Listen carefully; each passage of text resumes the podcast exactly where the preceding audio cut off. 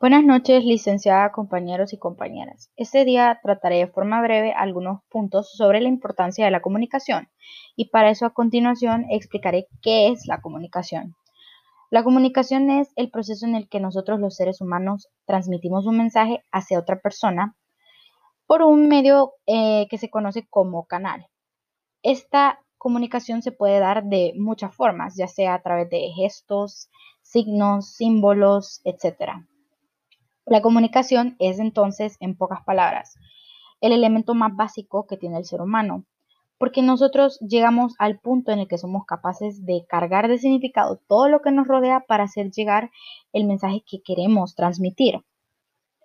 ¿Cómo nos ayuda la comunicación para desenvolvernos en la vida diaria?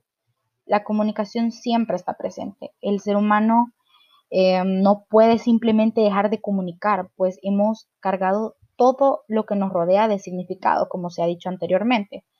Por ejemplo, una mirada puede hacernos saber si alguien está ya sea feliz, enojado o triste. Los colores también nos pueden dar un mensaje. Por ejemplo, el negro eh, nos da un mensaje de solemnidad, el blanco de pureza, etc. La comunicación es entonces súper necesaria en nuestras vidas porque nos permite a nosotros los seres humanos solucionar nuestros problemas, poder dar a conocer nuestras ideas y poder expresar nuestras opiniones. ¿Qué es la semiología? Em, la semiología es, en pocas palabras, el estudio de la lengua. La semiología estudia todos aquellos sistemas comunicativos, ya sean verbales o no verbales.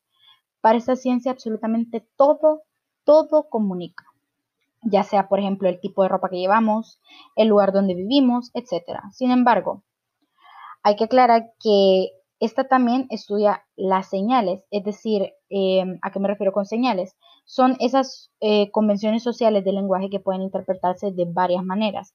Un ejemplo de esto es que yo me puedo comprar un par de lentes porque los necesito para ver mejor, pero alguien puede pensar que los compre solo porque se me ven bien.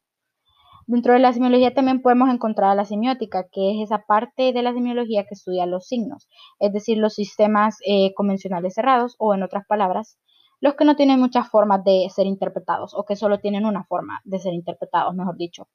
Eh, un ejemplo de esto es cuando nosotros vemos una señal con un cigarro atravesado por una línea. Está significando fumar. Y cualquier persona, aunque no sepa leer o escribir, lo va a entender de esa forma. Bueno, esto ha sido todo por hoy. Espero todo lo que se ha dicho sea de su agrado y también les sirva para mayor entendimiento de lo que es la importancia de la comunicación en nuestras vidas. Y pues nos vemos hasta la próxima.